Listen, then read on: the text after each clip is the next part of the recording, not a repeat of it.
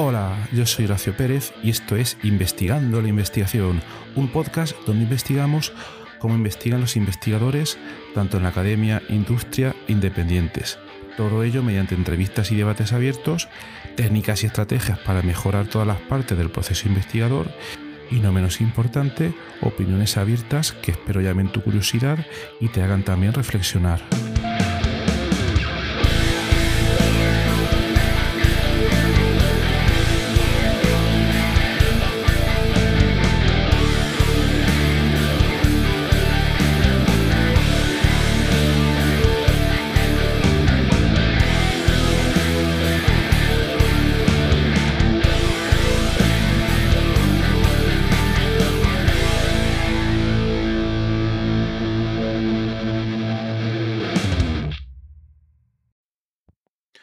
Hoy vamos a hablar de ganar dinero.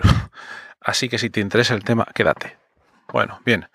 Em, en el mundo de la investigación, eh, yo diría que el 90.000% de los investigadores están, estamos, etcétera, siempre preocupados por las publicaciones, los proyectos, etcétera, etcétera. Y la verdad es que es lo más normal del mundo. Pero eh, luego hay que tener en cuenta que existe un universo de opciones fuera del mundo de la academia para eh, ganar dinero y que muchos investigadores no se plantean. Obviamente, obviamente tenemos los dos extremos. Tenemos en un extremo alguien que por lo que sea se ha dejado la investigación académica y entonces trabaja en una empresa y gana un dinero y está contratado por cuenta ajena. Esa es una opción y muy respetable, obviamente. La otra opción extrema sería estar trabajando en la academia, eh, contratado por cuenta ajena y bueno, pues eh, hacer investigación y bueno, tener un, salario, ¿no? Pero eh, existe una tercera opción que os imagináis que es quien no trabaja ni en la academia y quien no trabaja tampoco en la industria y que se lo ha montado sola o solo y que, bueno, pues o, ha creado su startup o que ha creado su consultoría. Entonces hoy me voy a centrar más en el tema de las consultorías, que es un tema bastante, bastante interesante. Eh, pero claro, al mismo tiempo, bueno, primero vamos a definir qué es el tema de la consultoría. El tema de la consultoría sería eh, el ayudar a otros investigadores, a otras empresas, a otro grupo de investigación, con conocimientos muy, muy específicos y que pueden aportar un gran valor y que uno ha desarrollado a lo largo del tiempo durante su carrera investigadora. Entonces, bueno, aquí mucha tela que cortar, hay muchas cosas que se pueden comentar, pero por no hacer un capítulo demasiado largo, aquí eh, yo he visto como que dos tipos de, de perfiles, ¿no? Está el que tiene claro que no quiere seguir trabajando en la academia, que tampoco quiere seguir trabajando en una, en una empresa, en una industria, como investigador siempre decimos, y que tampoco quiere estar en una startup por el ritmo que lleva, etcétera. Eso lo podemos comentar en otro día, aunque bien es cierto que en este podcast ya hemos tenido diversos episodios eh, previos anteriores donde se trataba este tema de, las startups. Los puedes ver si navegas un poco en la lista de episodios y lo investigas un poco también. Es como buscar bibliografía para, para un paper. Bueno, pues entonces, en estos perfiles de los solo, entonces, eh, hay investigadores que, se dedican a ellos únicamente, buscar proyectos y trabajar en ellos. Incertidumbre absoluta, ¿no? Eh, ¿Cuáles son los pros y los contras de esta situación del consultor? Bueno, pues los pros y los contras. Eh, los pros es que no tienes jefes por encima, se podía ver un poco, un poco así. No tienes ciertas obligaciones que quizás los investigadores que están en la academia sí que tienen, que son, eh, bueno, los deadlines de los proyectos, etcétera, etcétera. Pero aquí se cambian esas obligaciones por otras, porque las obligaciones que tienes son eh, ganar dinero para costear, eh, obviamente, tus costes mínimos de vida, ¿no? Y luego ganar un poco más de dinero. Entonces, en ese, en ese aspecto, pues uno tiene que estar continuamente buscando proyectos en los que trabajar o situaciones en las que ofrecer su conocimiento a, como hemos dicho anteriormente, a otras empresas, a otros investigadores, a otras academias, etcétera, etcétera, etcétera. ¿no? Entonces es una persona que tiene que estar continuamente, continuamente moviéndose para buscar clientes, que ese es el caso. ¿Vale? Una empresa de una sola persona, consultor. ¿Vale? Entonces, esta situación eh, en otros países eh, no sé cómo será, pero en España, eh, primero, para hacerlo de manera legal, te tienes que dar de alta como autónomo.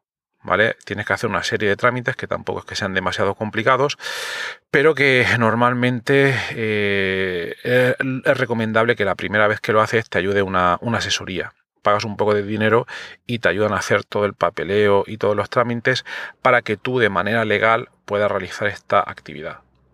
Ahora seguro que alguien estará pensando, bueno, pero si yo eh, ayudo o cobro en negro, o cobrar en negro quiere decir que, no lo declaras en tema de impuestos.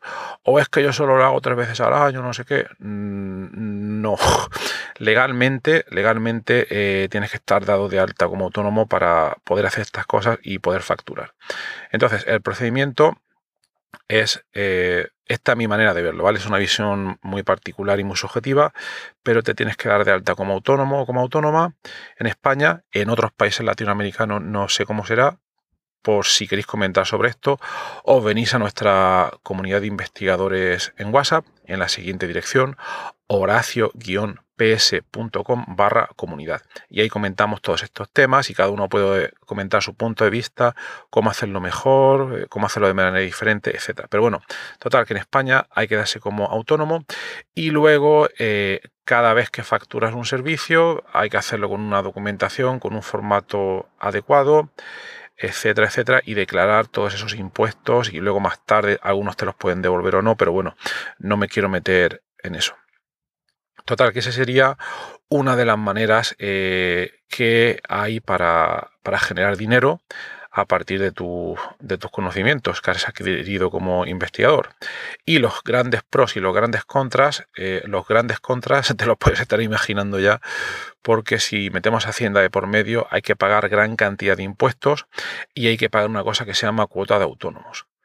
Eh, esto está cambiando mucho últimamente, ¿no? Y entonces el primer año eh, no recuerdo si pagas unos 60 o 40 euros al mes, ya digo, porque esto está cambiando de un año para el otro, ¿vale? El segundo año pagas un poco más y luego el tercer año pagas eh, la tarifa máxima que está en torno, teniendo en cuenta todo Cedra, a unos 300 euros al mes. Y luego además se dan diferentes casuísticas, porque si tú te pagas tu propio sueldo, tienes que pagar unos costes adicionales a la seguridad social, etcétera, etcétera. Entonces digamos que eh, España no es el país que más favorece el emprendimiento. Esto siento si os estoy rompiendo un sueño, pero España no es el mejor país. ¿vale?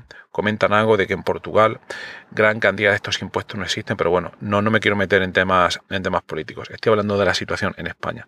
Entonces, el gran contra, la gran cantidad de impuestos y tasas que hay que pagar, ¿vale? Esos son los grandes contras. Hay que buscar clientes, pero bueno, en todo trabajo hay que donde quieres vender y donde quieres ofrecer tu servicio de consultor, pues tienes que buscar clientes, etcétera, etcétera. Y los pros vamos a intentar ver un poco la parte positiva. Los pros serían que eh, si empiezas, si te lo montas bien y empiezas a ganar y a ganar, pues en teoría no tienes techo, ¿vale? Es decir, mientras en una empresa, en una industria, vamos a suponer industria farmacéutica, está ganando un sueldo X y con el paso del tiempo quizás te pueden ir eh, ascendiendo de nivel y ganando cada vez un poco más, pero esto tendrá normalmente un límite. Y luego en la academia muchos de los sueldos de investigadores están limitados por ley. Y aunque es cierto que puedas tener ciertos complementos, pero llega un momento en que hay un techo y esto se estanca. Mientras que virtualmente, en la situación como consultor independiente, esa limitación no existe.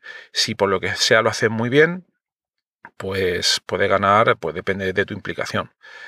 Eh, otro problema que no hemos comentado y que se ve es que si te dedicas a la consultoría, eh, normalmente si ayudas a otras personas tendrás que echar una serie de horas, ¿no? Tendrás que hablar con la gente, eh, ya sea de manera presencial o por videollamada, dar eh, formaciones, etcétera, etcétera. Y el principal problema que tiene este modelo es que no es escalable. Es decir, vamos a suponer que tú tienes una, una tarifa de 300 euros la hora, por ejemplo, ¿vale? Entonces, ese es el coste de tu hora. El día tiene 24 horas. De trabajar, vas a trabajar las que tú decidas. Pero si trabajas de media 7 horas al día eh, y el mes tiene unos 20 días hábiles, pues échale cuentas y te sale el máximo que vas a poder ganar. ¿De acuerdo? El máximo que vas a poder ganar según esos números. Ya no vas a poder ganar más porque el día no tiene más horas. Que sí, que luego podrán salir otras cosas inesperadas y etcétera pero eh, tienes que tener en cuenta que ese es uno de los grandes contras de la, consultoría. Por otra parte, si estás satisfecha o satisfecho con esta situación, pues claro, ningún problema. Lo óptimo, lo óptimo que suelen hacer algunos consultores es que al mismo tiempo generan, y esto ya meterse en harina de otro costal, generan una serie de productos digitales que, eh, o los comúnmente llamados infoproductos, o graban sus formaciones de manera que eh, venden estos productos digitales. Pero aquí eh, ya estamos hablando de que para poder hacerlo tienes que formarte en técnicas de marketing online y tener una serie de conocimientos adicionales que, que no son pocos para poder generar, poder llegar a una gente y, que te compren todos esos infoproductos. No es imposible, es muchas veces más fácil que, muchísimo más fácil, os lo puedo asegurar, porque yo lo estoy haciendo, que lo que hemos tenido que aprender en nuestra formación para llegar a ser investigadores, pero requiere un esfuerzo extra.